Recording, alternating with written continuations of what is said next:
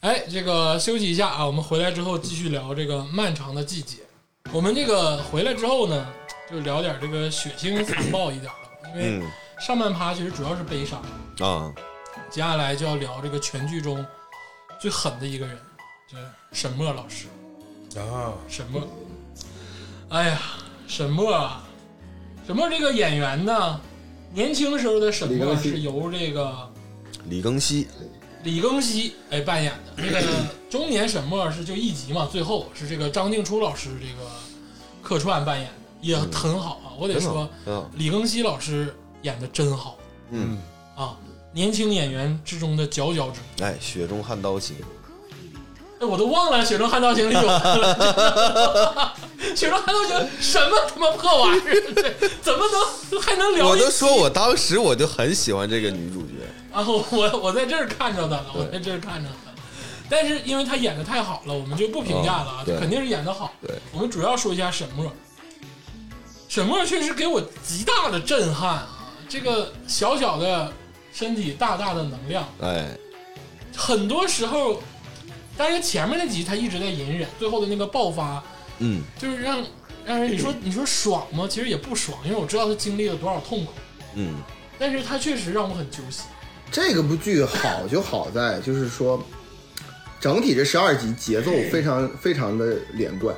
它很像那个咱们高中时候学那个物理当中的加速度。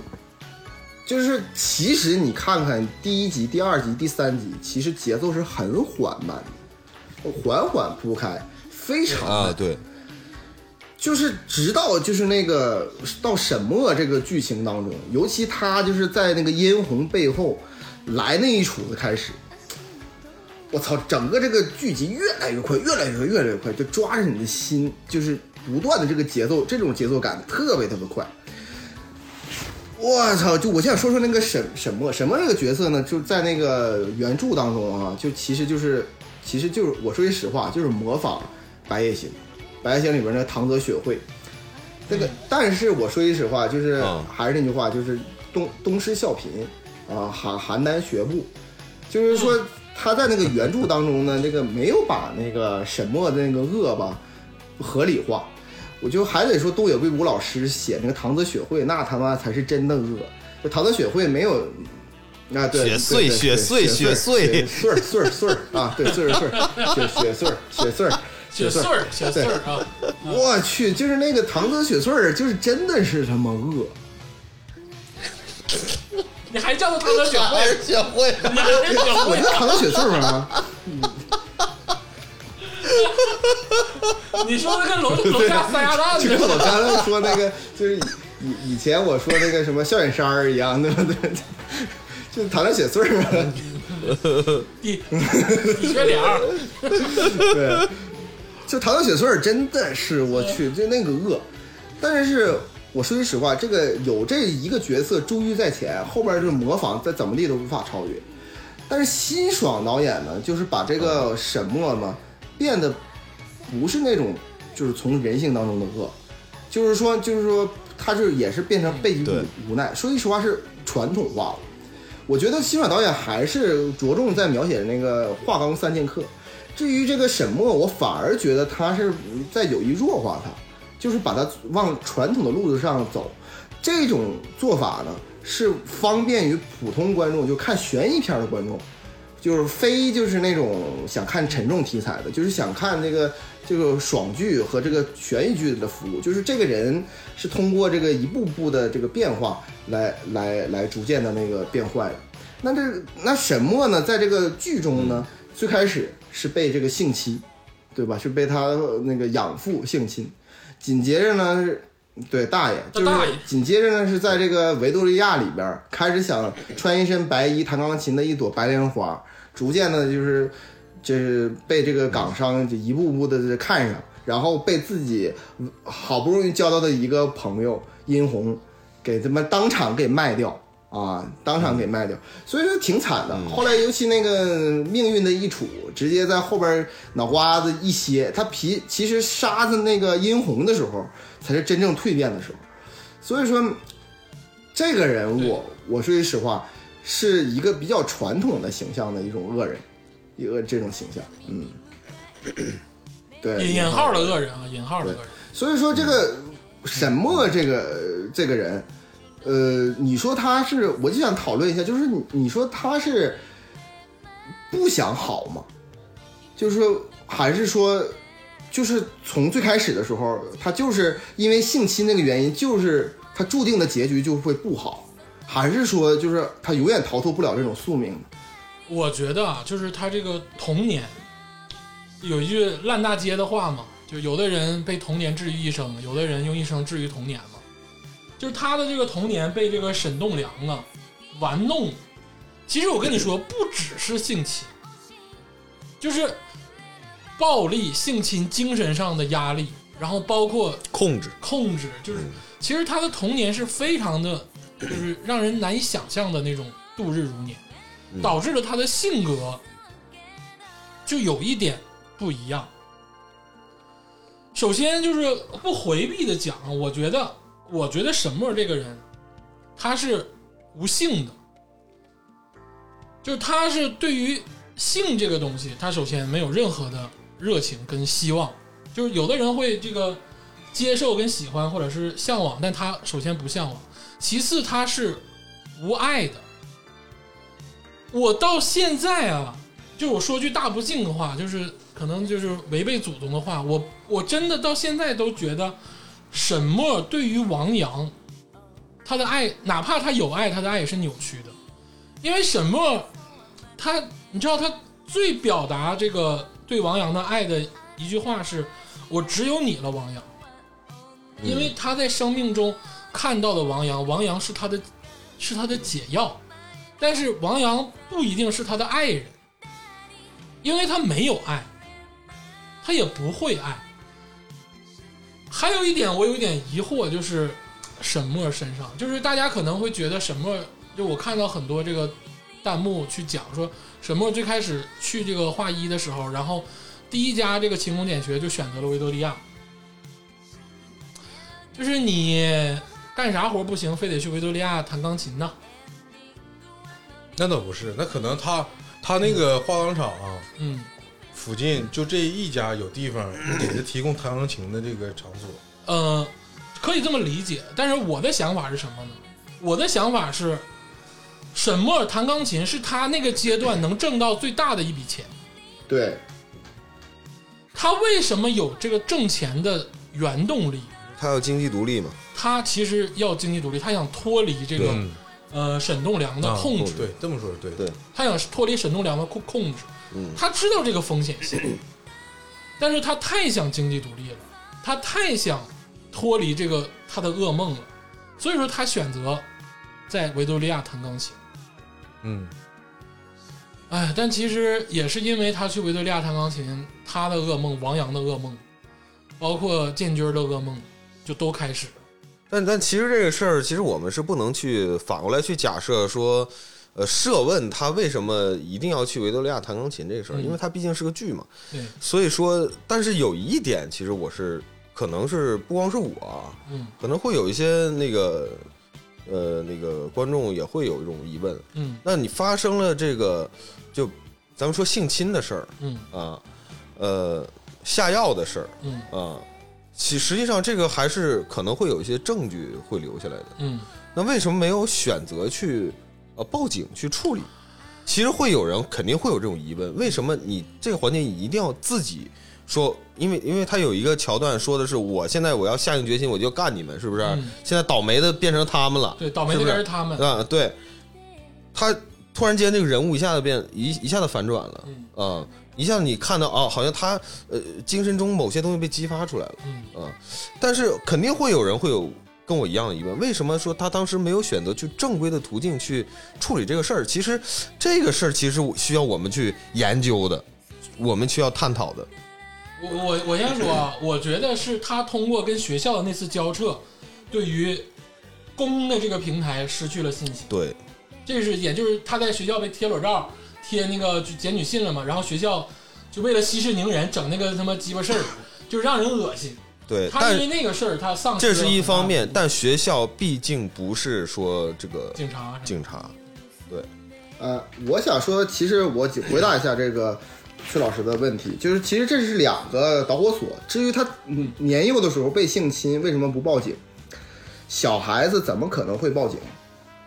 对吧？啊别不管不说不，我只是说他，我只是说他就是那个后来对被性侵，我就被那个那我就个跟港你商，我我对我给你解解释第一个事儿，就是说小孩子怎么会报警，所以他只想到逃离，他没想到报警这个回事儿。那时候对九十年代嗯的中国法律意识还比较淡漠，就是说小尤其小孩嗯子，谁能想到去派出所报警呢？尤其是最可恶的是他的大爷是大娘，还是沉默的。就他觉得这个世界是灰暗的，所以他只想逃离，并不想报警。没想到那一层。第二个，他为什么就是说被港商性侵之后报警？除了刚才鄂总说学校，他就感觉幻灭。他其实那天晚上回来是想是跟大家商量说怎么办，说我们是不是报警啊？有没有什么证据啊之类的。可是那天晚上，你记不记得他回来是发现，就是他那个弟弟，就是哑巴弟弟，嗯，被人打了，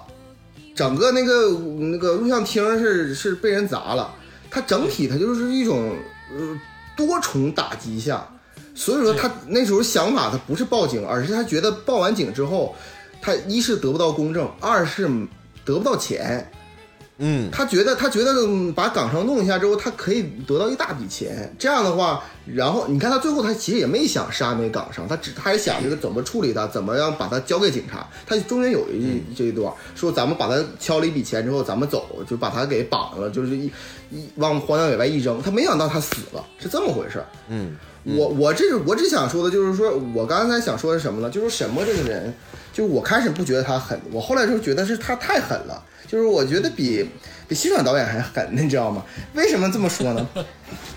是因为我我大家熟悉我的人都知道，我这人最怕的就是手手手指甲，就是嗯就是做任何事情，啊他最后、啊最后去剪手指甲，哎呀，那一段儿是把我看的比那个杀殷红还，哎呀，还还还难受，我知道吗？真是的，就是在那个人那个那个他大娘没有办法就是动的时候，给他剪手指甲，剪的满手血，你看不看见那块儿？看嗯，对，哎呀，我看的我就是一身鸡皮疙瘩，生理不适就这，对，是真是生理不适，这狠人儿，真是一个狠人儿。就是这个剪手指甲是怎么回事呢？是因为沈栋梁从小到大就给这个沈波姐沈，墨剪手指甲。对对对，其实剪手指甲是一件非常私人的事情，是，就是每个人可能，尤其是老老一辈儿人，你们发没发现，他们那个钥匙挂上会挂两样东西，你们可能不知道手，指甲扣着勺，手指甲跟口耳勺。哎，就那个钥匙坠儿上，就是你看他们别那个大钥匙坠儿上，在腰上肯定有这两样东西，嗯，呃手指甲跟口耳勺，说指明指甲钳跟扣着勺，对啊，这 个这两个东西在对嗯那个时候是非常私人的事情，哪怕是现在，你你肯定不会管陌生人借指甲刀。你嗯比如说天霸管我借可能正常嗯啊，借我指甲刀剪剪，然后找一个没人的地儿剪。嗯，但是你知道吗？就是这个沈沈栋梁，尤其是在沈墨大了之后，那几个镜头在宾馆里给沈墨剪手指甲，嗯，那段那个隐喻太强烈了，就是沈栋梁要吞没沈墨，嗯你的一切都是我的。嗯，对对，就这给沈墨极端的压力。这个小细节，这个剪指甲这个细节啊，我也不知道这个，哎，这个导演是从哪儿想到的？我觉得这个太神了，就是让我想到就是我给孩子剪手指甲，真的就是我我家我两个儿子的手指甲全是我剪的，手指甲脚指甲全是我剪，就是孩子在习惯了以后，他会只让一个人给你剪手指甲，其他人是不可以剪的。就是妈妈、奶奶这都不行，就只能爸爸剪，因为爸爸剪剪的好，他们会觉得爸爸剪的好，剪的特别舒服，啊、就是会建立一个正常来说啊，会建立一个就是非常牢固的这个牢靠的一个信任的关系，这个嗯你看啊，就是确实是这样。我从小到大剪手指甲，在我有记忆以来，嗯，我就是自己剪，哦，你就是自己剪，我就是自己剪，谁修脚都没问题。你给我剪脚指甲，嗯嗯，咱都去修个脚嘛。嗯但是手指甲，嗯，谁也别想碰我手指甲，我必须自己 剪。就有的时候我都纳闷儿，我说这帮这个美甲的这块儿，让别人剪手指甲，你心里头会不会突然提起来一下？肯定会提起来，就包括就是、现在就是我孩子这么信任我的情况下，我去给他剪手指甲，你还能感觉到他在抖。嗯，你剪某一下的时候，他害怕你剪到他肉。我说你放心，我肯定不会剪到你肉，我肯定剪的又又快又好。但这是一个很自然的生理反应，就是他自己都控制不了。然后太细了嗯啊！我我想拽回来一点啊，啊，我想接着佳茹老师的那个话题。嗯，嗯其实我跟我是感觉，呃，沈墨他从开始到杀人这一段时间，他的目标只有一个，就是摆脱控制。嗯，那么王阳，嗯，这个小伙在他生命中出现，嗯，是否成了他的白月光？是否是否给他带来光明了？是啊，王瑶拯救了沈墨，沈墨跟殷红就是两个互相对立的一个，就一个状态嘛，就没有人拯救殷红啊，但是沈墨是被王阳拯救了，嗯，但是我我我我是觉得，就是这个沈墨，他因为自身的这个经历啊，嗯导致了他种种选择，最后选择呃走向了犯罪，嗯然后还拉着王阳一起，嗯，然后最后你说王阳是他的工具人吗？他爱过王阳吗？王阳爱沈墨，那我知道，那是那指定能看出来。嗯但是沈墨他到最后是利用王阳，还是真说把他当成了个主心骨？我是这么想的啊，其实咱咱们肯定是无法揣测这个当事人啊，对，但是我是这么感觉，我跟你们俩的那个想法可能会有点区别。我觉得这个沈墨还是爱王阳的，嗯因为我为什么说他有这种情情感呢？因为王阳在虽然说他就是一个普通家庭成成长的孩子普，通孩子，但他获得了家庭完整的爱。嗯其实这个其实是沈墨非常缺的一个东西啊，所以王阳他在沈墨眼前所呈现出来的那种阳光的那种精神状态，我觉得是一个女生她可能会追求的，或者是她觉得很美好的东西，但也许。这个美好不一定只能王阳给她，可能换另外一个人可能也可以，但恰恰是这个时间段，王阳主动的去出现了，而且还表达了自己这个很浓烈的这种情感。也是只能王阳，因为哎他上大学之前吧，被这个沈沈栋梁控制的死死的，他哎，对也是刚上大学就认识王阳，对，，当然就是按照他这个相貌也好，是吧？肯定你是大大大学那么多嗯的排队排队男男生，肯定是排队就要要追求他。这个是王娘，她就是其中之一。他上的是我卫觉得，校，男生少。我觉得这个东对对对，就是呃，对，因为王阳不是他那学校的嗯，也不是他学校的人嗯啊，干就卫是校嘛。就是再换一个人，可能他也会有这种感情啊。这是我，然后另外说王阳他喜不喜欢沈墨，这个我觉得这个是没什么可说的，肯定的。我最后想说沈墨是什么呢？就是给我极大震撼的，就是那个沈墨从那个水中出来，嗯啊，就是那是他的心声，就是他什么都没了，他的弟弟进局子里了，然后王阳死了，然后这个杀人这个事情也平了，他换了一个身，换了殷红这个身份，我操！这个看到那段的时候，我突然之间想起了那个什么《电锯惊魂》里边儿，哦那谁、就是那那个主角，就是那个老头儿，那个啊电锯，他不师是傅得对啊得癌症了嘛，完之后他就开车之后就车祸，就一个大钢管子插进他身体，他但他没死，你知道吧？但他没死，他把那个钢管抽出来之后新生了。这只是只不过美剧讲的是这个人新生之后的后半段，你知道吗？你我觉得这个《漫长季节》如果是单来一个沈墨传的话，后半段是可以变成中国版的《电影惊魂》。然后就是，比如说沈墨， 沈墨就是在那个内蒙古那个地方，就各种找杀找时人，尚，又又干嘛了，是吧？对对，然后那个割断胳膊，就是说，你看，你得重视你，你得重视你自己的生命啊，你知道吗？你这心，你的生命多这么多么重要。我觉得这个沈墨那一段是一个新生啊，那个我想说说这个沈墨的这个几次这个行凶啊， 嗯就是他杀沈栋梁的时候，跟他大娘的时候，他杀了他大娘两次，杀了沈栋梁一次，嗯对，就我觉得他还是练过的，因为沈栋梁啊，当时后来验尸说，沈栋梁身上中四刀，好几刀啊，好几刀，有反抗痕迹。嗯，对，你知道沈墨挺狠呐、嗯，就是杀了沈栋梁，然后又拔了他大娘的氧气管子。嗯，就那个时候的行动力已经非常强了。结合刚才这个加入老师说的话，可能这几十年他也练了，他一直在计划这个事 儿，对，他也一直在计划这个事儿。他选卫校啊，就是为了想我，哎呦我的妈！他当医生就是为了杀人，沈墨老师的行动力啊，他杀殷红的时候是早上，嗯，傅卫军就是他弟回来的时候都打包完了。 对，就不是说尸体，你们记不记得？对，就在那个坑里分了六个袋儿，嗯，就是全衣服都叠完了，全都整完了，行动力多强！而且对这个这个最开始就是沈墨指使，镜头有给，就是他们折沈辉的胳膊的时候，嗯啊，就是沈栋梁他儿子，嗯，折完胳膊马上就接这个沈墨上课讲这个关节。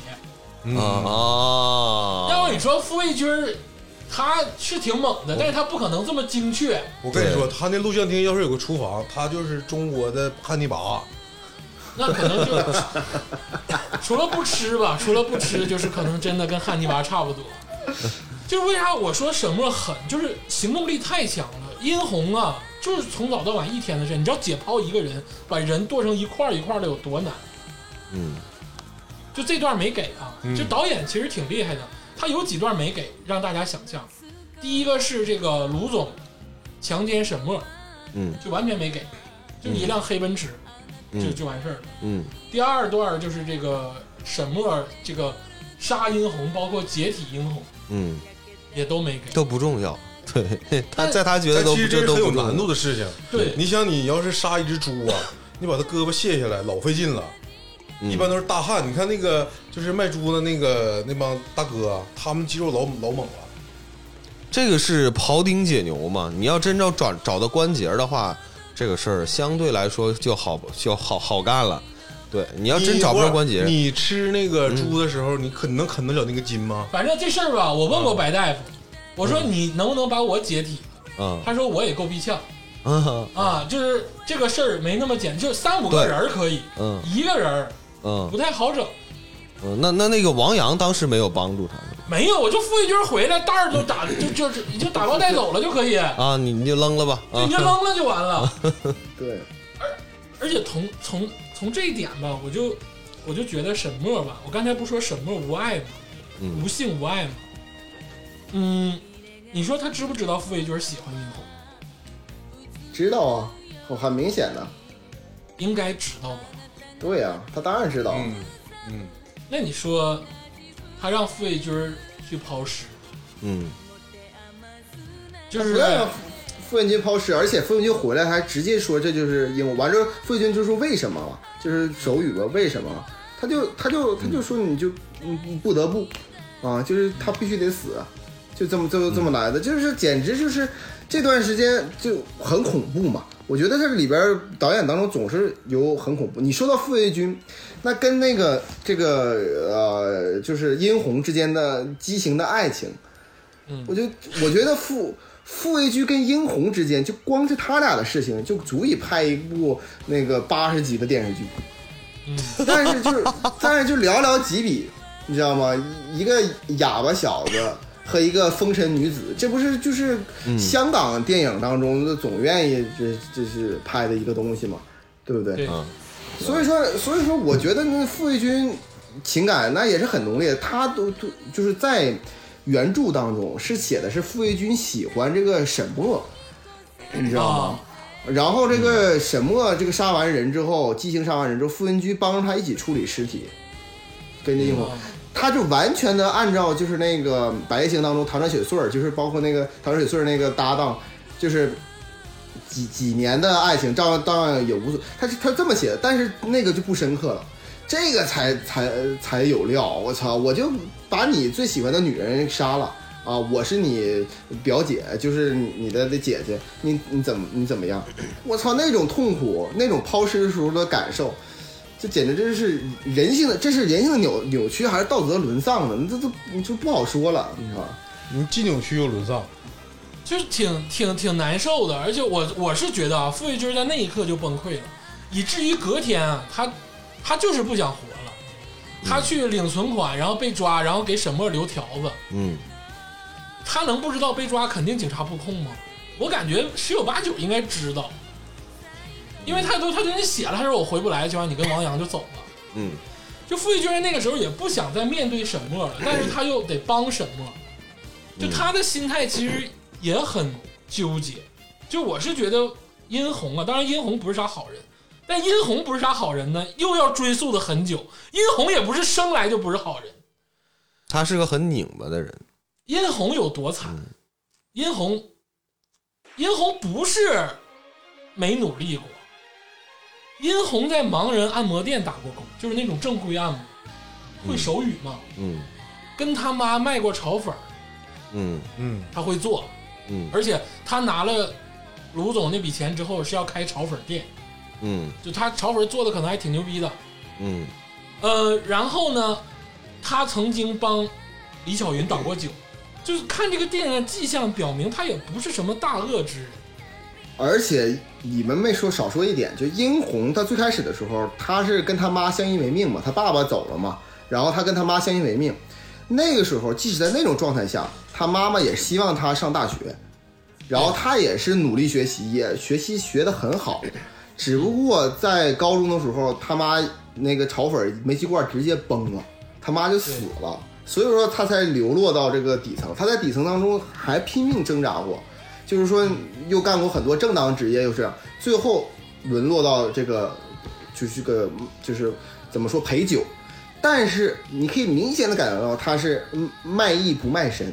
你就我我是感觉卖艺不卖身，你看他还帮别人挡酒，而且酒量好，他的特点是嗯酒量好，愿意喝，而且是东北那种在那个里边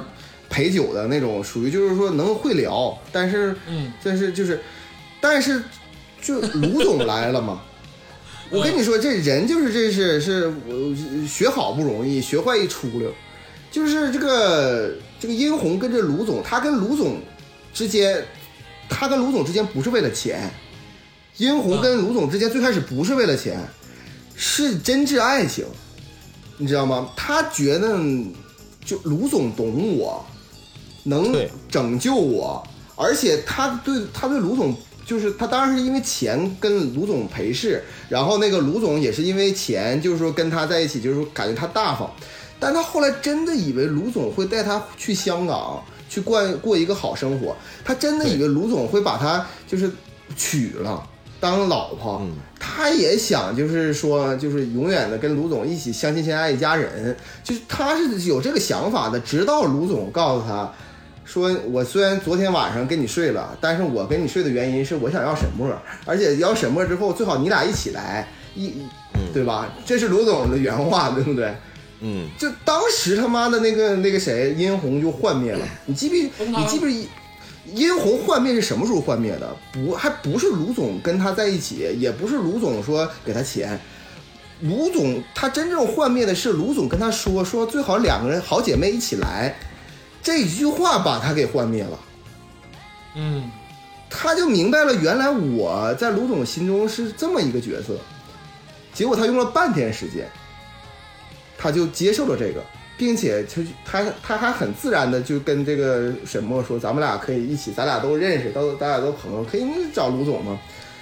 我觉得这他有点很像《甄嬛传》里边某些妃子的那个角色， 这你知道吗？所以说。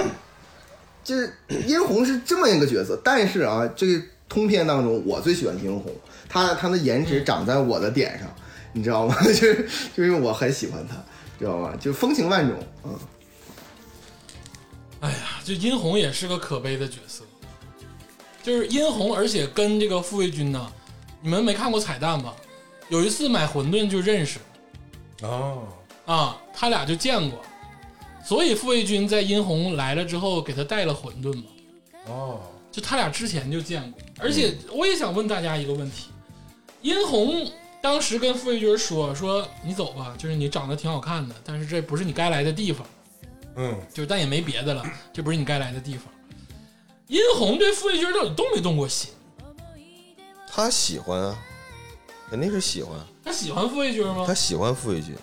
对，傅玉军肯定是喜欢殷红啊，这个我我觉得我能确认。不是这个喜欢这个事儿其实是很容易的，嗯一个人喜欢一个人并不难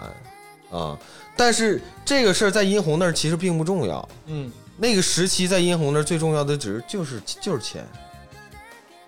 我我我不我不太赞同这个崔老师的这个想法，我觉得他他对傅文君不是喜欢，而是他觉得就是你知道这个人在从小到大那个苦难，这个长大之后，他不敢接受美好的事情，就是他能感受到傅文君的美好，但他觉得这不不真实，他完完全全不不，他有的时候呃他是这么觉得，他是觉得我都已经是一个烂人了。就是你傅卫军这么好的一个人，就不要沾我，别碰我，就是就是这么样的一个一个感受。我觉得更多是这种可悲的一个一个一个情感。我我我只是说，就是说这个人呐、人他其实有的感情他自己其实是控制不住的，就是这个喜欢这个东西，他可以，甚至他都可以不表达出来，啊，但是，但是因为在那个时间点上，就是这个殷红即使是喜欢傅玉金，也不会表现出来任何东西，但是你会从这个简单的这个几个桥段里头，其实你能感觉出来，殷红她是对傅维军是有有一点感觉的，但是这种感觉就是在殷红那儿就是完全不值不值钱。啊，对就是无所谓的东西，嗯其实是无所谓的，就是重要我喜欢你也可以，我喜欢别人也可以啊。他还没达到说达到这个爱你的的那个那么高的一个层次，主要是我觉得这不个相层信次爱还是很浅，对，很浅，嗯。然后刚才鄂总说这个说，你说殷红他是个好人还是个坏人？那其实这个这个都不重要啊，嗯但就是说殷红他是个什么样的人呢？他是一个就是他能看得了别人就是不好，在逆境的时候他可以去帮人家，嗯啊，但是他是完全受不了沈墨这种人。他因为他在他眼里，沈墨是他妈啥都比他好，对，因为他跟沈墨虽然说口头上是朋友，但是沈墨其实也是因为什么，他没有办法把自己的真正那些事儿说出来对他，才导致了那天吃火锅被下了药。他如果那天但凡多说两句他生活上的事儿，殷红一下就跟沈墨就能共情了，共情完以后就不会有后面那些事儿，共情正好好姐妹就我说一起对陪侍这个大吴概率对对。哎不这这我说大概率，殷红其实是很很有可能是会跟沈墨去共情的。就干卢总，那说不说不定，真的说不定这个事说不儿定。但至少他肯定不会给殷红下药了，呃，不会给沈墨下药了。下药那个描写很重啊，就是你能感觉到殷红是有心理挣扎的，嗯，又喝对酒，然后又在门口，然后又咋地对的，对，就他是有心理挣扎，但他最后下完药之后得到了钱之后，他也就就坦然了。对，对就这个清爽导演啊，就是道具可能美术也是厉害。就是你记不记得他们在泳泳池旁边的时候，当这个卢总跟他提说这个能不能把沈墨介绍给我认识的时候，镜头一转，转给了这个殷红腰上腰系红绳铜钱。嗯这个我刚才查了一下，嗯是这个古代青楼女子嗯，是，就是为表这个自己的一些贞洁的一些表示，就证明这是最后一件衣裳。嗯就，是我可能就是，我说难听点儿，就我可能出来卖，但是我其实是是个人，啊就是这种意思。啊啊一！下子就把这个镜头给到这儿了，就那意思就是你现在就已经是青楼女子。哦，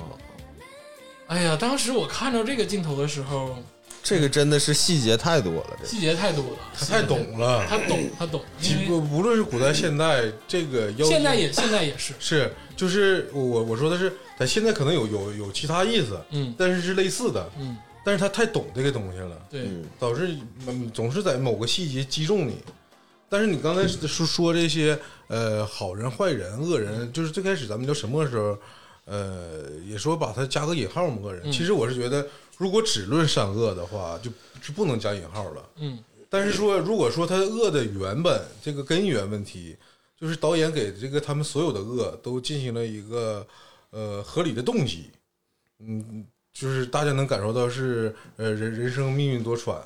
但是你说好坏善恶这个东西，咱们一定要拍死了，坏就是坏了，杀人就是杀人了，只是说这个东西就是个人选择，嗯，啊，你只能抱怨不公啊。这种不公是呃自源的也好，还是呃给外外界环境影响也好，还有，我想我想问个事儿啊，嗯是不是全中国东北学钢琴的最多？这得问佳茹老师，佳茹啊，老师，你看，看你看，哎，我真的，我我真我就是问这个事儿啊。加州老师小时候学过钢琴吧？啊，我小时候学过钢琴我没学过。还有朗朗，我我啊、对，还有朗朗，咱仨都学过钢琴对呀、啊。就是我感还有李云迪，对，我儿我儿子我儿子我儿 子我儿子学过， 就是 我我想问一件事儿，是咋的？是当时是全国各省人民都学钢琴，还是就是东三省？就是我现在感觉啊，就是东北这面好像这个钢琴热是从哪儿来的？我打听那个广州、深圳那边的、浙江、江苏这边的孩子，在那个年龄段嗯学钢琴的不多呀。我我告诉你原因是什么？原因是是因为咱们东北独生子女多，嗯，嗯，就是南方说实话，就超生的是比较多，然后他们呢，就是也也没办弹弹钢琴挺费钱的，你就对呀供一供一个人行，你说家里四五个孩子有一个人学钢琴，别人不学那也不好，所以说大家都放养了。咱们东北都是独生子女，那独生子女之后以后进厂，那不是得嗯年末的时候得表演文艺节目吗？对，给领导看嘛。所以说你你得不得学钢琴嘛？这样的话是，所以我我是真的觉得，呃，钢琴比例东北还真的是比较多的啊。佳茹老师说这个特别合理，合理。就是假如说你是一个长职工，嗯到年末或者是节庆日吧，嗯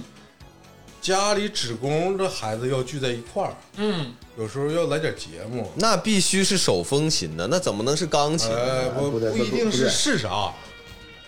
手风琴是老一辈儿了，就是说，呃哎就没有，对新一我辈儿跟你的说，就是就是咱们小嗯学，咱就咱们小学啊，就是这个我小学、初嗯中啊、高中都有同学会手风啊，琴对啊，是啊，啊肯定，当然都也都有人这同学这个这个会这个会钢琴，这这个我跟你说，这就可能是厂文化不一样啊啊，，有的厂子呢就是萨 克斯，我认识挺多，我认识挺多汽车厂的那个咱们同龄人学的是萨克斯，我跟你说，我为什么要说手风琴？其实在我这儿来看老，师啊手肯风，定是钢琴。我跟你说，手风琴、萨克斯萨克斯、什么黑管儿、长笛、笛子，乱七八糟，这二哪怕是二胡，都是单人需要不需要，就是说那个很大的场地就可以完成的，这是特别方便你去秀，你知道吧？钢琴其实它不是老，就是随处都在的。但是为什么要学？我跟你说，我儿为什么要学钢琴，就是因为，就是我我我我媳妇说钢琴是基础，想不不，就是我基们础我们小时候家长想不到你这一点，呃，她就觉得是基础，想不到你这一点，他就学要从基础不没没有没有你这一点，就是钢琴，你知道就是钢琴，你看啊，就是就那时候也没他妈是别别沈仲别阳啥乐器对了。沈栋梁这这个个我跟变你说态、，啊，就是家里条件好的学钢 琴，那时候沈栋梁家里这个变态，他为什么让沈墨学钢琴？条件好学钢琴，条件不好学电子琴。不是，我就从我自身的例子来来说，为什么我学钢琴？我妈哎，我家里也没有说就是就是就是条件也不好，就是就是普通家庭。但是那个，你说我妈为什么要学让我学钢琴，不学什么萨克斯、黑管、吉他、小提琴啥的，不学这个呢？很简单，有有两个人，就是有有两件事儿，就是就是打动我妈。第一，当时社会上有这种说法，啊，就全国都有，就是说什么钢琴是乐器之王，你知道吗？咱们东北就是、啊对你，就你这个，因为独生，因为独生子女的关系，那希望孩子是，嗯像八零后的小孩子，那都是小皇帝嘛。那皇帝那自然要学钢琴之 王了， 就是这乐个器之名王儿了。，这个名儿我真的 是小皇帝， 小九零后不皇，是小皇帝，啊小公主，嗯，小皇帝，小皇 帝嘛，对啊，独生子女才叫小皇帝，你知道吗？这是第一啊，嗯，因为独生子女多。第二个很简单，当时他妈的有一个人，哎，理查德克莱德曼，对，这他妈叫理查哎，德是克不是就是他？是不 是就是他？莱哎，死去的记忆都被唤醒了。钢琴王子对理查德·克莱德曼，我记得真儿真儿的。对，在我跟你说，我就不他妈理理理解他们俩人，一个叫理查德克莱德曼，就谈什么秋日的私语。还有一个就是 就是他妈的雅尼，你知道吗？就这俩人非常诡异啊！萨克斯，萨克斯就是雅尼一个人给带起来 的。我跟你说，就是我就说理查德克莱德曼这个人就很怪，你知道吗？当时来中国就是开那个，对，人家当时也是嗯那绝对，钢钢琴大师吧，就算是钢琴大师吧大。师，然后大嘛，师，大师，人家在在来了之后，人家在北京开那个钢琴作品会，那这很正常哎。人家北京的首都，而且文文人文荟萃之都，你知道他在当时在中国呃办了三场这音乐会，第一场在北京，第二场在沈阳，第三场在鸡巴长春。我小的时候，我小时候非常印象非常深刻，你知道吗？在那个老五环体育场，啊，就是跟跟跟我跟我姥姥、我妈，我们仨人儿去看他妈 理查德·克莱德曼的钢琴独奏，我他妈都惊了，这种这 种回忆，你知道吗？所以说。真的是我操！就听了理查德·克莱德曼《秋日的私语》，尤其当时东北那种维多利亚还多，对吧？各种他妈维多利亚还多，里边放的都是他妈的《秋日的私语》，还有什么《致爱丽丝》这这些东西，那不全是钢琴独奏曲吗？对不 对？所以说，你钢琴必然学钢琴，对，就是我就觉得这个钢琴这个点其实挺挺触我的，就除了钢琴这个点之外，还有就是录像厅那个点，因为这个傅艺军儿跟隋东不是开了个录像厅吗？嗯，其实我跟听众朋友们说啊，就咱们四个还是年轻，咱们没赶上录像厅，，对嗯从来没去过，我也从来没去过。就咱咱们的咱们赶上了租录像带 VCD 的尾巴，嗯对，对，对，是是，比如说咱们的叔叔或者是这个什么舅舅之类嗯的、这一辈儿，他们是在录像厅那个时代就如火如荼，那时候老舅东西已经家家庭化了，对老舅那个时代嗯可能是，然后录像厅就是就是这个为啥说真实啊？他可能就是在晚上十点半十一点之后会放那些就是嗯午嗯夜版的，对，就是嗯好一点的好一点的，就是更明白明白嗯明白，你就这种这种东西，更然后那个吸引时候大人的家趋之啊，更吸引人的，嗯对，趋之若鹜嘛，嗯啊，趋之若鹜。录像厅啊，我跟你说，就是我真的恨自己没有早赏早长点去录像厅看看。录像厅里有神人呐，昆汀就是录像厅出来的，当然他不是东北录像厅出来的啊，他是美国的那个出租录像带那种录像厅那种出来的。啊，就挺多人在录像厅改变了一生，包括我觉得辛爽导演小的时候，你肯定没少去录像厅，因为那时候看电影没有别的渠道，咱又不是那个大院子 弟，能在家里搞到那些那种电影，嗯就你想去看就得是录像厅对，录像厅还有包间儿呢，带帘儿的，啊。带帘儿的你，说那个是你高中去的影吧吧？没有，就是录像厅带帘儿的，对，就是单独隔出来的带帘儿。你可以就是你看看，因但是他那个弄其实很，我我觉得很神奇，就是你得你得需要把帘儿拉开，你才能看见。然后你然后然后你把帘儿拉上了以后，你也看不见录像了， 就是这个很有 意思。他肯定去过的。没有，我是前两天正好看了一个，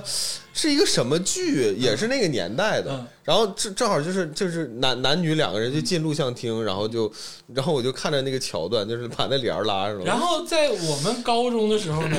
复产过一个影吧，影吧，一个影吧经营场所叫影吧。对，这个我真不知道，我真的不知道听众朋友们在你们高中或者初中的时候，嗯，身身边或者是我附觉得近这应该还算是比较常见的东西，常见吗？现在还有啊。你知道影吧到底什么功能？影吧到底是什么？影吧其实就是一个小屋嘛，不是，你就影吧是什么？影吧有什么功能？看电影啊，我理解的影吧有三种功能，嗯，第一种是住宿，那好像没有吧？哎，你你这不知道了吧？影吧的第一个功能是住宿，你说你说我们小时候的那个，对，咱们小时候高中那个影吧，第二个功能是打牌 嗯嗯啊，第三个功能是嗯泡房。嗯。这是影吧的三个，你问问家中老师，这他都熟啊啊！这你看刚才在这笑而不语，看着但但我，这个刚才这些事儿不都是你自己说哎的我吗？你你你还为啥要引到加州老师那儿去啊，呢？就他是告诉我， 这个放屁，就是 他告诉我，我想从这个大的方面说一下，其实他们就是，呃，包括卢总，包括这他们，其实很大的一个哎，就等一会儿哎你把哎你把这个影吧这个，你你别切啊把我卖了，自己切换的很好自啊己。一个屁都不放，嗯，我就想说这事儿啊，你听我说，就是啊说，啊我就想说说这个维多利亚，就是说咱们上半趴说了这个维多利亚的名字，咱们咱们咱们下半趴说一说这个维多利亚这里边的功能性。我说句实话啊，说句实话，就是这种场所，全世界，呃无论这哪个哪个国家，甚至咱们中国，无论南北啊，都有这种这种，包括咱们看这《古惑仔》里边的铜锣湾里边，他们也是也就哎无所谓喝酒完，就其实没有那种就是说怎么说，就是说真的真枪实弹很少。就是说没有那真枪实弹，基本来说都是就是呃喝个酒啊、玩儿啊、闹啊，有有男男女女，有那个暧昧的气氛、热烈的气氛。但是啊，我想说一下，就是咱们什么叫做这个东北话落地啊？我就想说一下，就就说这种事情哈、说句实话，属于一个呃社会边缘的一个事情。啊，属于法律的，就是摇摆的事情，就是这个有偿陪侍这个事情。你就、咱就说这个日本啊，日本嗯它怎么它是怎么怎么弄的呢？它就是你知道，它其中有一个节目了项目啊，就是叫做一根火柴。我不知道你们知不知道这个东西？那你这个高级，我一是点没都不听过听你听都你没你听过玩的有你点儿玩的有点儿对，就大概就是人 民币啊，二百二百二三百左右的一个人民币的一个花销，这一个项目是什么呢？就是你你把这根火柴，就是他会给你发火柴，一根火柴就是二百人民币三百人，那个火柴很长，有点像点雪茄的火柴。然后你买完了，你比如说每个人买了几根火柴之后呢，他突然之间就是到了这个节目开始，然后说现在开始，然后他就把这个灯给关上。就完完全全的一片漆黑，哎，然后他就就客人就点那个火柴，他点完火柴之后呢，他就去照旁边的这个这个人，无论男还是女，反正是他们的工作人员吧，你知道吧？然后那个时候这个工作人员呢就就变装了，你知道吧？你明白吧？能我能我能能理解吗？我我明白，我也理解，我只是惊讶于你怎么知道的这个事我儿。感觉这个 东西好像有点好玩的样子。我惊讶的是，我第一惊讶是你怎么知道这样的事儿，第二是我惊讶于怎么能有人想出这么就是让这人么好玩的，想不到的事对儿。啊呀、然后你想想，你 对对吧？然后它那个火柴它慢慢燃尽，你得你得抓，你还不能很快，很快这火柴灭了，灭了这个就不能再重新点了。就反正这一根火柴二三百人民币吧，差不多。然后你你你你就是只能缓慢的移过去，完了逐渐的从上往下开始照，照就就整个房间只有那么一点一点点火光，然后旁边这个人已经就是呃变装了啊，知道吗能？嗯变装？本来是衣冠楚楚，后来之后就变成了嗯，就是你你完全没没有，就是就是这完了，你拿那火柴照，所以就看你买多少个火柴嗯嘛。有些人就土豪买五五六根火柴可以照得很清楚，对不对？那有些人就反正就是这个意思。我说这个意意思什么意思呢？对，导演说什么意思？ 我说什么意思呢？就是你看日本这个东西，它是其实是一种情趣了，就它起码是一个，就是说它是一种娱乐的手段，一种情趣，就起码它拆盲盒嘛，在那儿它赋予一点意义。但是你看看咱们东北的这个，就是就是当年啊，当年的东北，就是这个歌舞厅里边是什么状态？ 你看殷红是他妈拿大绿棒子在那儿吹酒。嗯，我就还想说，就是什么东西，无论是多么有情趣的，还或者是舶来品，到咱到了东北必须落地，你知道吗？必须落地。还有一个事儿啊，东北人写现代诗这个事儿啊，我不是说古体诗啊，就写现代诗这个事儿啊，好像是一种传承。啊，你就啊，你就你就问啊，你就问啊，谁没写过诗？咱不是说出大诗人那种啊，什么那种就是特别大的诗人，海子什么那种，嗯，咱出不来啊。嗯，但是你就看啊，你就问，你就问东北这帮少男少女啊，谁没写过诗？呃 我更夸张，我我我高我高中时候月 考，月考作文我写诗，我也写过，他明明确写了什么诗歌除外，我我我还记得那那次考试的题目叫选择，请以选择为题，写一篇什么文章，我写了一首 诗，我东北人写诗上瘾，我写诗上瘾啊。然后你的作文打零分，我作文老牛逼了，我差点去新概念，你知道吗？你差点上新概念，啊，我差点去新概你念，就先先念啥呀？新概念作文大赛杯中窥人呐，闹啊呢！哦啊！啊我知道，想起来了，想起来了，哎呦我的妈！为什么叫差点儿去呢？就差点就没去嘛，不就是？就说到写诗这段儿哈，就是我我说句实话，这个导演这太了解东北了，就是可能这南方的朋友不是太知道咱们这个东北这种写诗的文化，感觉这可能就是文艺的一种输出啊，或者是感觉就是一个呃导演的艺术夸张，其实不是，这才反而是写实。这一段儿真真的是就是真实版的现实魔幻。为什么这么说呢？我就以前说过，咱们四个人不是南湖四友吗？不是就是 说一直是，一直是。对，一直是嘛。但是你知道这个，我就说了，为什么我咱咱们要把这个名字就是要起名南湖四友，是因为这是有传承的，是因为我我我跟你说，我以前整理我我姥爷的那个遗物的时候吧，就是就是其中有一个就是我姥爷和姥姥的同事，就那老一辈儿的，我姥爷一九一九三几年出生的啊，这同事，他们退休之后出了一本诗集，那本诗集的名字就叫《南湖四友》。就可恨在，可恨在就是我现在就是在美国，我那个本书没在身边，但是那本书就是等我回国的时候，我一定要拿出来啊，给大家看一看，就是朗诵一下里边诗，里边有古体诗，大部分是现代诗，就是四个就是就是我姥爷他们呃厂子里边职工写的嗯，啊，就是南湖四友，不但写诗，还写书法，有书法的字帖，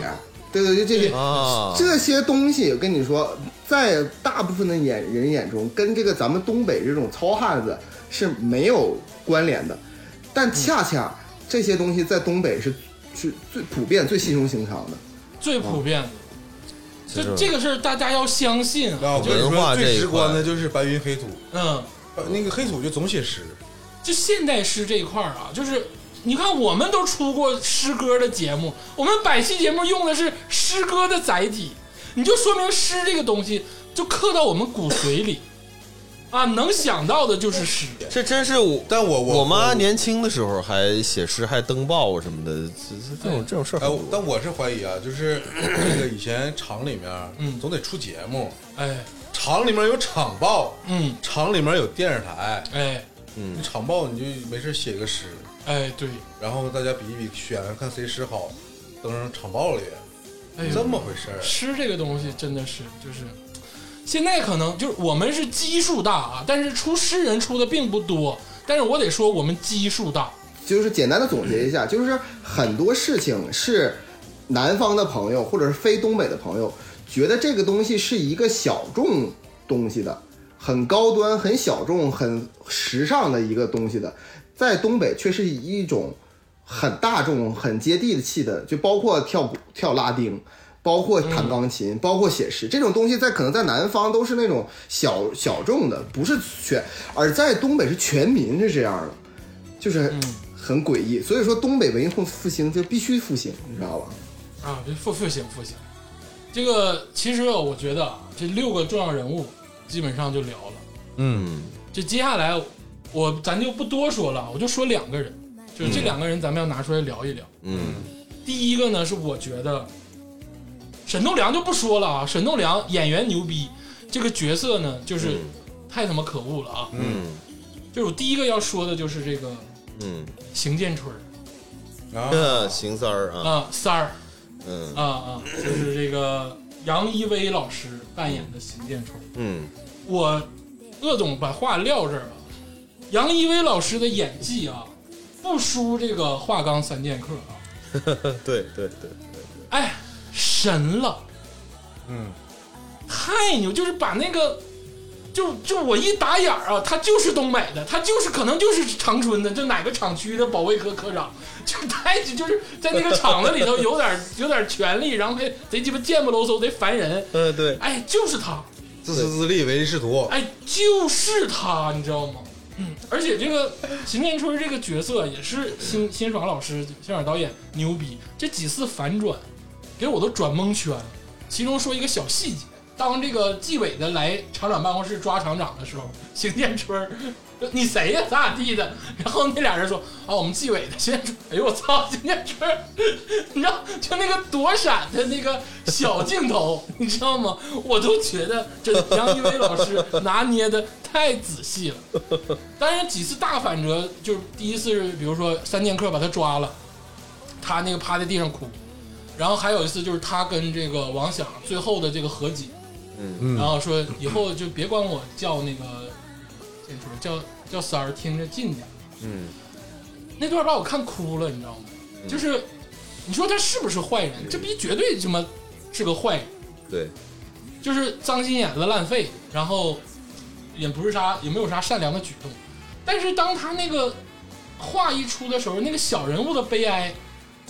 他一下子就立体了。这都说这个剧里面最典型的两个东北人，一个是那个就邢三儿，另外一个就是那个彪子，彪子，就他俩。但是他们两个是属于这个东北人，就是有点偏两个极端。嗯就是邢三儿呢，他就是他干的每一件事儿都是坏事儿，嗯然后呢，彪子呢，他没有干过什么违法的事情，啊，都是正当的生活。而且其实，就我好往好点揣测，我不知道大家认不认可。我觉得邢建春、邢三儿，他对于王阳的死，他也愧疚了这么多年，对，因为最后是他在他的认知里是他抓了王阳，然后王阳隔两天就死了，嗯他也不知道其他那些事儿。嗯，他其实对王阳有愧疚，因为但是最你知道最最吓人是王想知道邢三儿对王阳有愧疚，王想多次跟邢三儿说：“你看在阳儿的面儿上。嗯嗯”就这件事儿，其实邢三儿也背了挺多年，嗯，就就是这种小人物的善恶跟小人物的渺小，在邢建春身上，其实立的太硬了，太稳了。我其实就是从一个小点出发，就是还是回到东北，因为我是东北人嘛。就是说，呃你的叔叔当中，你肯定有一个叔叔叫三儿的，嗯，对，肯定是有。就是这个邢三儿这个名儿太，也太那个什么了，就是东北了。就他有可能是家里排行老三，有可能是就是他叫什么什么山，然后就就就就叫三儿。但是更大一种可能就是他在工作当中，就几个人哥们儿一起，他排行老三，就是就对其实这样。对大部分是这种的，对，大部分是这种的。可是咱们在生活当中叫三儿的人也太多了，包括咱们这个街舞，你记不记得咱们东北出一个那街舞，他叫什么来着？然后他的那个艺名就是三儿嘛，对吧？啊然后对吧？然后我就说这个这个名字也也太东北了，一看这邢三儿，你就你脑海当中一个人被叫成三儿，你就知道他的性格是怎么样的了。就是小小人物，对，如果说就是这个人，他即使排行老三，然后呢，他他什么就一切都是老三，但最后变成了一个就是呃，就是呃老总或者是一个干什么别的，他绝对也不他也不是没人管他叫三儿了。但这个人呢，即使家里排行老四，他这个嗯这个兄弟之间排行也是老四，但是他是那样的，他也大家也会管他叫三儿。这个三儿在东北是一个很特殊的一个名字。哎，确实数字很特殊。你看啊，一呃不说了，就二就是这个人二，三儿刚才这个佳儿老师解释了，四你不觉得叫老四这个人就很稳的？呃，我们一般赵不赵叫四儿啊，赵四儿不啊，是老四，就是叫老四的情况下，嗯，呃，一般都叫四哥，对四哥老四，啊哎，你就听这个人 叫，三儿叫三儿，但是到老四的时候就得叫四哥。对，就是或者叫老四，这个人就稳，啊三儿就没溜儿，三儿就没六啊，啊，你可能三儿的倍数是六吧，啊嗯，老五就憨了吧唧的，对，老五就憨了 吧唧，老四就得猛，对，所以说，就就从这个名字来说，就可以看出邢三儿是什么样的人。他，我觉得他就是一个唯利是图的小人，但他不是恶人。对嗯他肯，他是想把王想就是给弄一下，或者彰显他的权利，但他绝对报复不想把把王阳给弄死，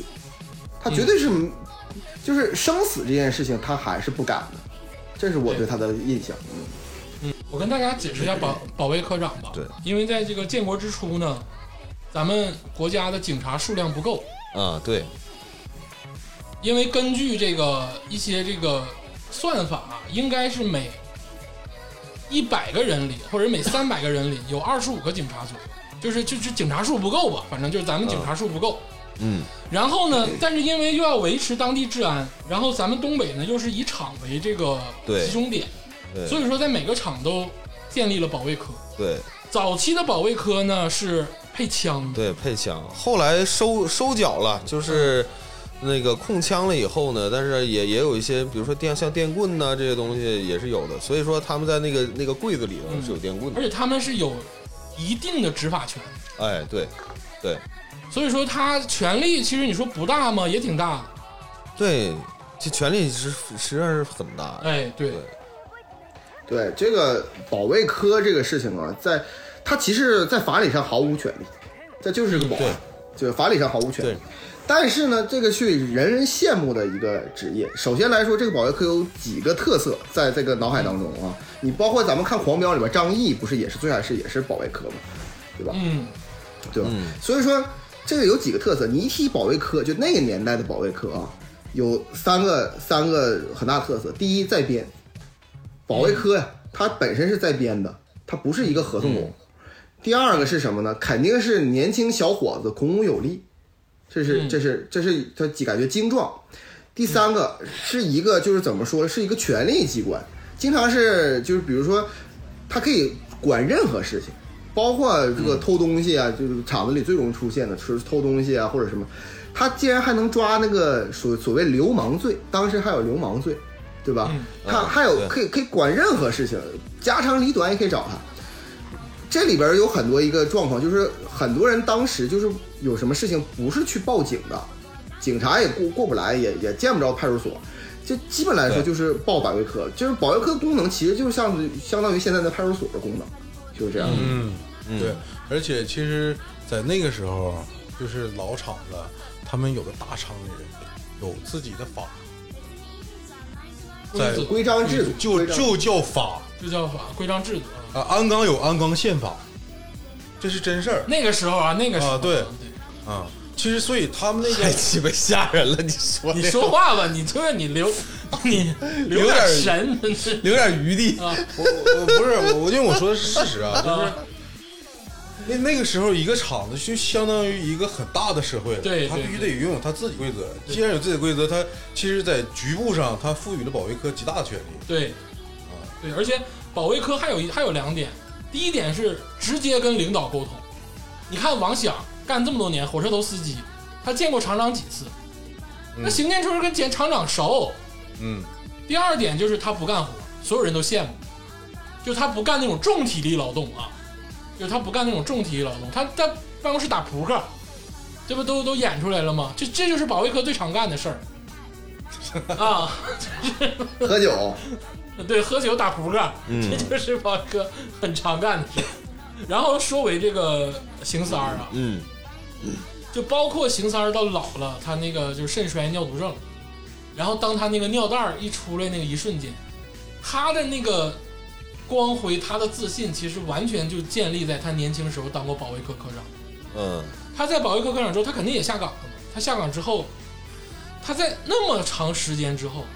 他依然还在跟别人聊，就是哎，我是保卫科科长，我怎么怎么地，我当年怎么怎么地。包括他跟那个公标，嗯，吵吵嘛，说啊，我保卫科长，我怎么地，我专业，你在不在编啊？我在编，怎么怎么地，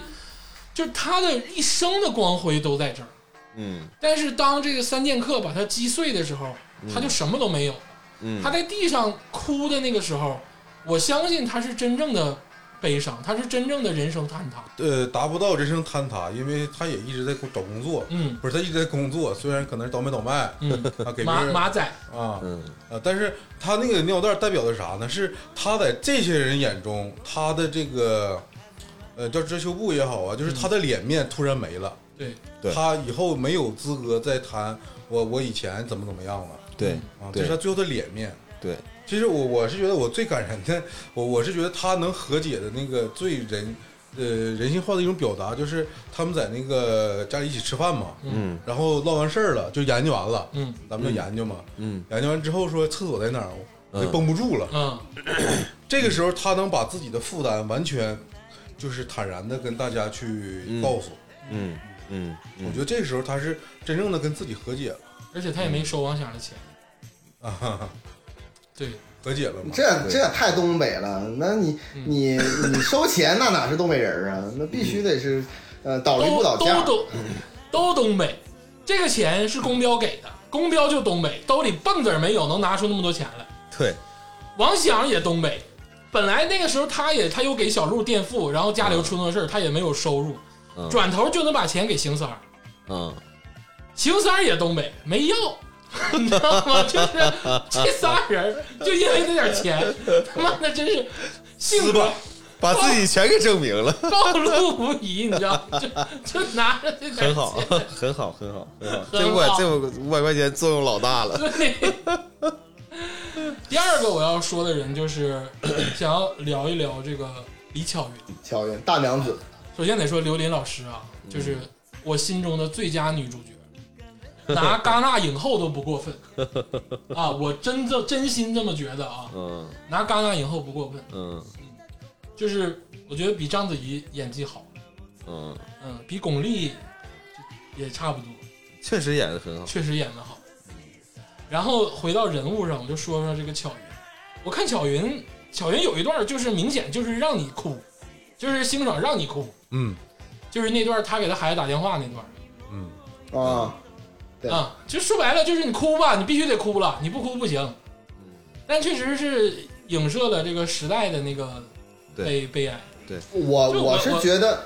我是觉得那块儿就反而不是我，我觉得我该哭。他最该哭的，我觉得是吃冰淇淋那段儿，啊，那是老年那段儿对老年那段儿，嗯，啊，哪是因为他逃不开他之前在维多利亚工作过的那个阴影。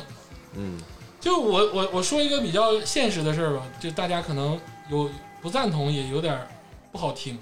就东北为什么说那个北长春南东莞，就是说长春这个事儿，大家也都知道有这个话嘛。长春是什么时候变成这个产业变得发达？其实是因为下岗之后，下岗之后大量的女性一时找不着工作，嗯然后呢又没有别的技能。嗯所以说这个东西一下子就爆了。呃，蝶恋花那种二十块钱一支舞，人民广场那面儿的就是那些东西，老，呃，其实就是这个东西延续下 来，嗯就也是从那个时候开始有了这个产业。就这个东西就时也命也吧，就你要是好信儿，你可以去看看，现在也有那种跳拉丁、跳国国标的地方。我小的时候一直管交际舞叫成交谊舞 啊，对我也是，啊、因为我觉得，因为我们听大人也是那么说的。因为我觉得那种舞蹈是一种交易。我不知道，我小的时候不知道那种舞蹈是登堂雅士，就是大家展示的。我以为跳完舞就要干点什么，因为我的印象中是这样。那你小时候懂得还挺多的，我、嗯我小时候从来没那么想。我说的没有那么小啊，我说的没有那么小， 就是就知道点东西的时候，就我一直管它叫交易舞，可能就是这这是个交易吗？怎么样？我当时也不理解，你这但是人后还来是你这人还是非常邪恶的，嗯，嗯，是吗？对对对，我后来知道它叫交际舞了，呃，但是你知道这个舞蹈其实就是二十块钱、三十块钱一首，然后嗯有什么其他的没有东西没有叫没有没有没有，二二二三十就是跳一跳一支舞，跳一支舞是对吧？对对，你去过 吗？就我跟你是说你没吃聊过这猪个肉，话咱没题见啊过猪跑吗？我跟你说，我就我就为什么一直没说话，就我就知道这聊这话题肯定得跑偏啊，这肯定得跑偏，就看谁我谁。我跟你说啊谁就是开始，啊我我我之前啊，这个是这个事儿是我们一直对蝶恋花这个、这个地方都非常非常好奇。哎，然后呢，曾经就有几个哥们儿就是自告奋勇的啊，说西过去打卡啊，过去打卡。嗯然后看那里边是个什么什么场景，就是里面巨多无比的人。嗯然后呢，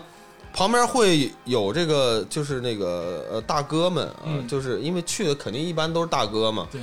呃，也有年轻小伙子的都有。嗯然后你会就在那儿坐一排或者站一排在那儿等着，嗯然后这个时候呢，就会有那个各个年龄段的这个那个姐姐或者是阿姨过来，就是说二十块钱一支舞来跳不跳？对，然后你就你反正你就看谁眼缘好，然后你就跟谁跳一支，就就就就这么简单。嗯就现在现在啊，嗯，就是鄂总你想说的那些东西不还不在这个范围里。呃，那个，我想，我我知道，鄂总想表达的是历史伤痕，哎，对对，啊不在这个范围里，绕回来知道不知绕回来道啊？不不用表那个够了，你唠唠 这个。等一会儿，我就做，我就简单一句话，我就是听说不是这么回事儿我啊。就简单一句话，就二十块钱下不来。你说的那我个，说那我当然， 我说那个肯定二十块钱下不来，对啊，下不来。但是二十块钱是个开始嘛，不是，啊对他你俩真是一个人说蝶恋花，一个人在说这个蝶蝶舞飞扬。 行了行了行了，咱今天吧，就就就到就到此为止了，这个这一段就到此为止了。我还是想说点那个就沉重的啊，就是就是说回这个李小云啊，李小云这一辈子不容易，嗯她呃老公就是力哥，其实也挺讲究。嗯当时那个王阳死的时候，还给那个王想揣钱，嗯然后她这个老公还在白血病，啊这，个剧情交代了。其实到那个二零一六年的时候，她老公和孩子也都都全没了，嗯，就全没了。然后她开了个推拿店，对，啊，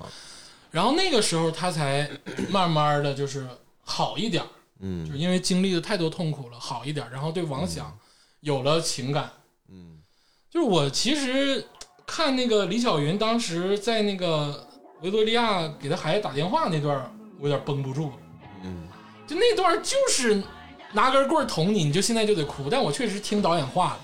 我当时就受不了了。刘琳老师演的真的是就是非常的恰到好处。然后那个最后我还想补充一个，就是一个桥段啊，嗯就是这个铁达 尼号、叫你你太泰复古坦尼克了， 号、铁达尼号，我天哪！泰坦尼克嗯号，就是我觉得这个片儿里最大的隐喻，实际上是这个泰坦尼克号。对，对，就是为什么一定看的电影是《泰坦尼克号》呢？嗯嗯，因为就最后的桥段嘛，就是这个溺溺水身亡，是因为那个救自己心爱的人，就是一模一样而。且就是 jump 挨 jump 的，哎，对对对，大家都所以 jump 说实际上这个结局啊，就是导演早就已经告诉你了嗯，啊，但是大家一直都在都都到最后才猜出来，呃，他演出来了，就是说这个王阳呢是，呃，就是因为救了那个谁啊，救了什么？呃，就沈墨才死的。实际上，你看那个电影的时候，大家应该已经猜到嗯才对，但是我们都没往那块儿想。然后这里头还有一个电影是啥呢？就是就是彪子跟丽茹，他俩去看的电影，哎，对，对对，对那个电影是他妈秦昊演的。 春风沉醉的夜晚，娄烨对，这个简直，我觉得这个这个导演真的是很有意思。 当时还吐槽娄烨说：“这电影挺好看，咋镜头老晃呢？” 娄烨拿那个就他老愿意晃镜头，镜头老晃的，哎，说这男主角跟你长得有点像， 这太有意思了。挺多致敬的。例如说，例如说那个弗洛伊德有房嘛，那段儿也是挺经典的。嗯那段我其实我其实最后想说说说例如，你知道吗？例如也风情万种，我太喜欢了。例如这场场里一朵花，王嘉就佳是遭遭那个就是所有厂厂里边的那个女人的嫉妒，嗯所有的、呃那个厂里的男人都都想搭讪，最后这个。嗯跟这个厂长这是不清不楚，完了之后怀了孩子之后，这个找了一个公标，嗯就就是这么一个一一一一个一个形象。然后最后的时候，你你想想，例如那时候他都挺大了，二零一六年的时候，嗯他照样是，对吧？他想想想找一个呃好好的归宿也可以，嗯，我插一句啊，例如啊，就化妆太厉害了啊，例如那个纹唇跟那个纹眉，嗯，我天哪！我当时看着例如那个二零一六年那个样儿之后，我就说。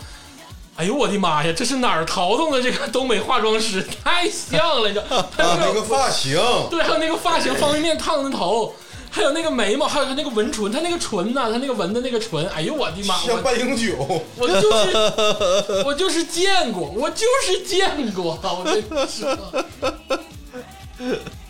就例如太好了。然后就是你他那个找那公标那时候，就是呃想想上就上。就是那个说说来就来，完之后你你爱我吗？我就就我觉得例如这真的是，我这如果说是当时在那个场子，我也爱例如，我就这么只能这么说。例如是那种厂花，你知道吗？就是厂花命运不好的点就是。所有人都在说他，因为所有男人也在说他，因为所有男人都知道自己得不到他，嗯，就都传他的各种信儿。对。就例如嗯我有时候我挺庆幸我长得不漂亮也不帅，啊，不被别人说。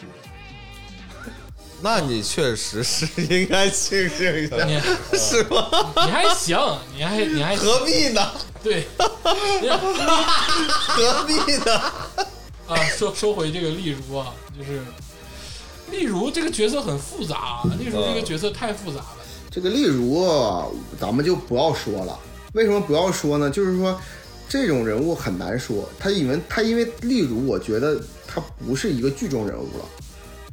就是说他已经是就是咱们生活当中的人物了。就是我说实话，就是当年我我父母那一辈儿有很多阿姨，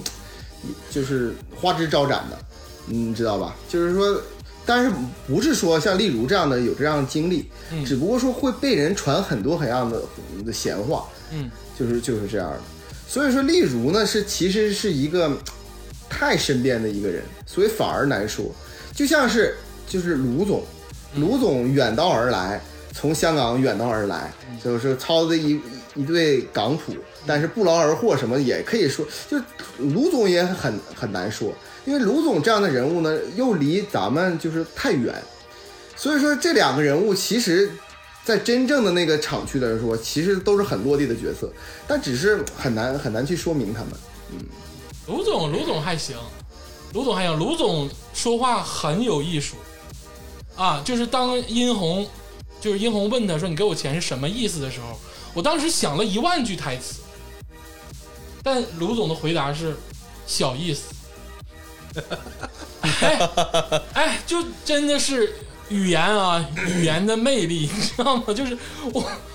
我当时就我说他能解释什么呢？我说这个卢总能解释什么呢？你拿五百块钱你给给殷红，你能说什么？当时殷红有点翻脸，说你他妈什么意思？嗯，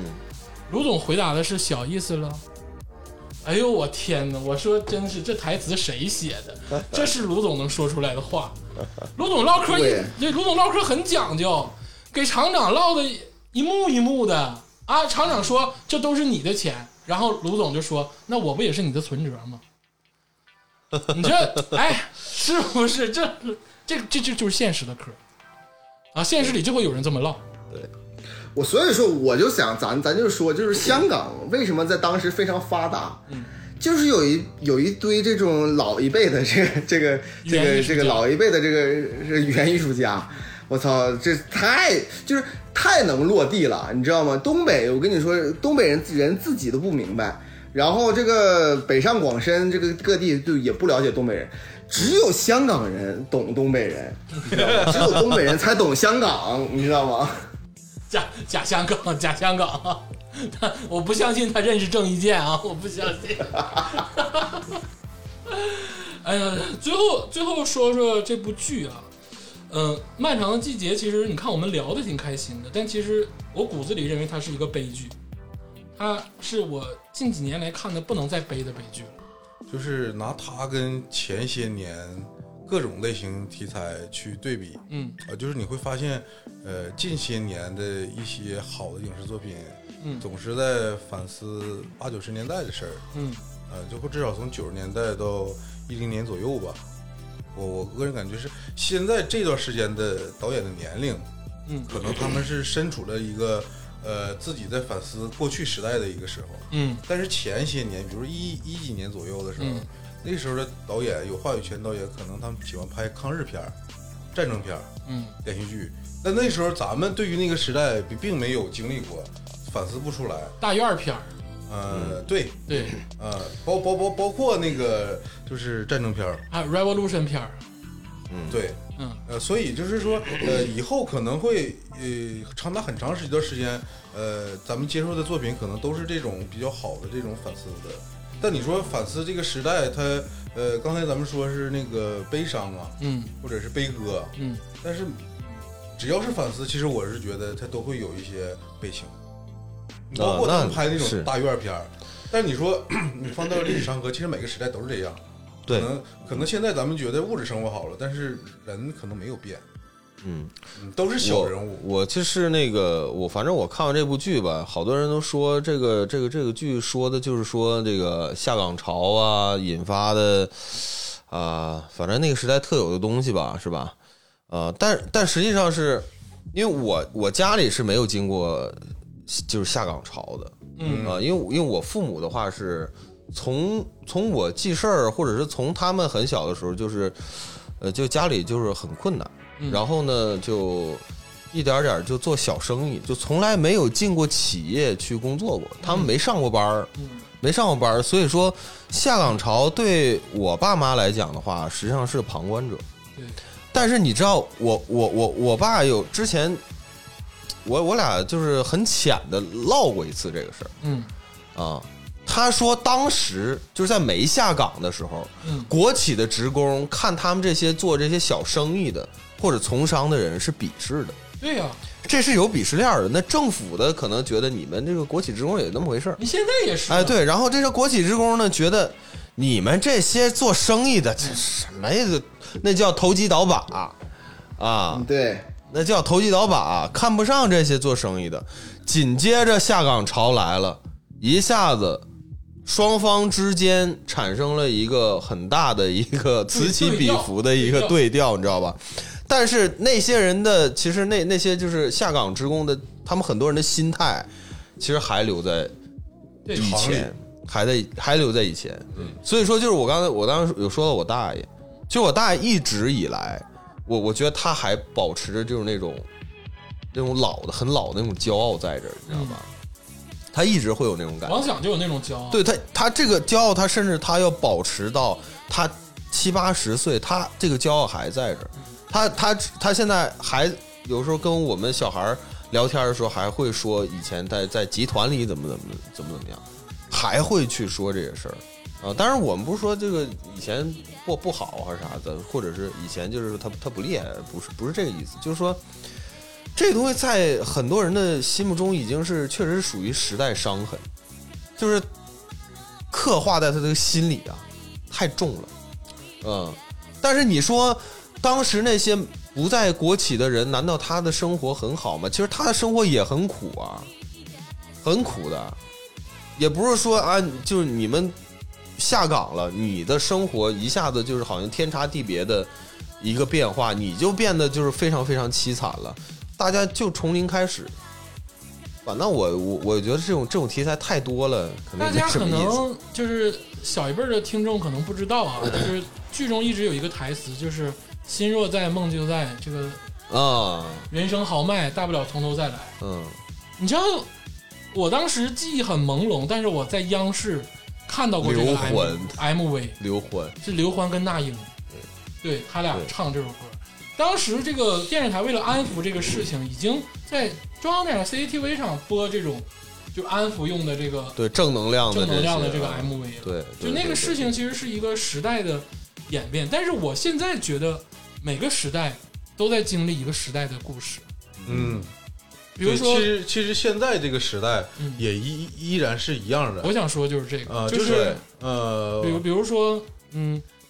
前几年，在你在时代的过程中，你并不能去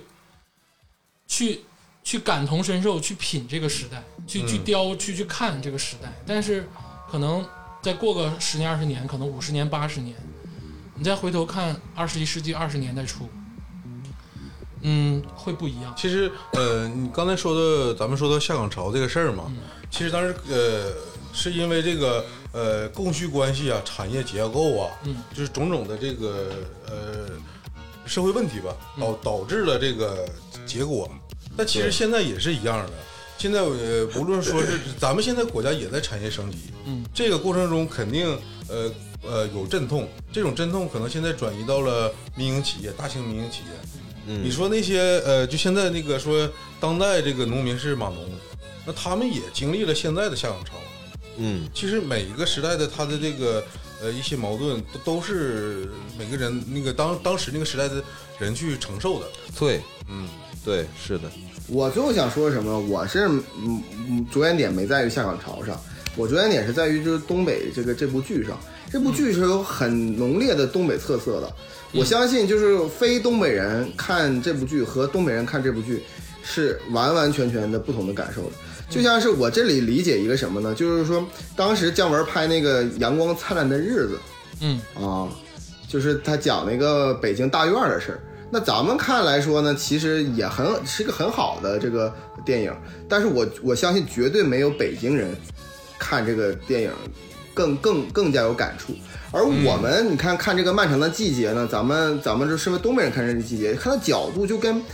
就跟别的人都不太一样，他们就是在呃就是非东北人都在思考这个人性的恶呀，包括这个各个人是什么样，还有有一种猎奇，就是哎东北人这跳拉丁，这刑警队长跳拉丁，然后王王想写诗，王阳写诗啊这这类东西，而而我们看东北就是更多的是一种五味杂陈的感觉，就感觉回看我们的家乡一样，这是不一样的感受啊。而且我是有种，就是老有这种对号入座的感觉。对对，其实我我是感觉那个三剑客，我总能对标上我的各种长辈，对对就是对对，就是你老能太他妈对有了，就是对太总有那种吹牛逼的长辈，但其实他是特别精明干练，然后总是吹牛逼，哎，太有了，就是每个点都对得上。而且刚才这个佳老师提到姜文啊，我一直觉得辛爽老师有很多致敬的场面啊，但是我觉得也有对姜文老师的致敬。姜文老师电影里最常出现的就是火车，啊，嗯，对对对，对吧？每部剧都有火车。其实大家很多人都会扣到《让子弹飞》呀，或者是扣到这个，就是那个舒淇老师，姜文跟舒淇老师演的，还有葛优那部剧一步之遥， 《一步之遥》上。啊我当时看完这部剧最后一个镜头的时候，我一下子就想到《太阳照常升起》。啊，就是那个阿廖沙别害怕，什么他一笑天就亮了，或者天一亮他就笑了，就是那那一段儿，我就觉得太像了，我也不知道为什么，其实没有联系，但是我就能想到那一段儿，嗯，而且其中还有很多别的致敬啊，比如说公标在镜子里拿着那个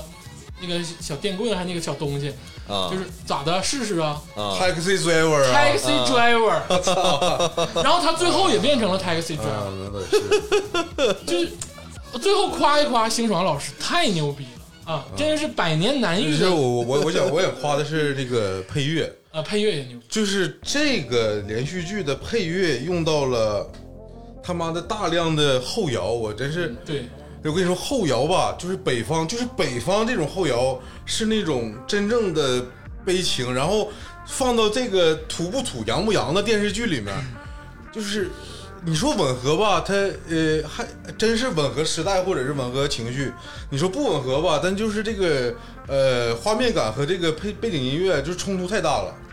这部剧的配乐，我觉得除了辛爽老师之外，他的音乐是丁可老师，对，这个大家要记一下。啊啊，他自己也去创作这个电影里的配乐，然后对还啊还用一些很这个呃，哎啊，既不恰当好处，但是又恰当好处的。我有时候我品不就那个点找的非常奇怪，但是就是好。哎，我特别舒服，哎呃哎那就个是傅卫军抛尸那段用啊的古典乐，我当时一下子就蒙圈了。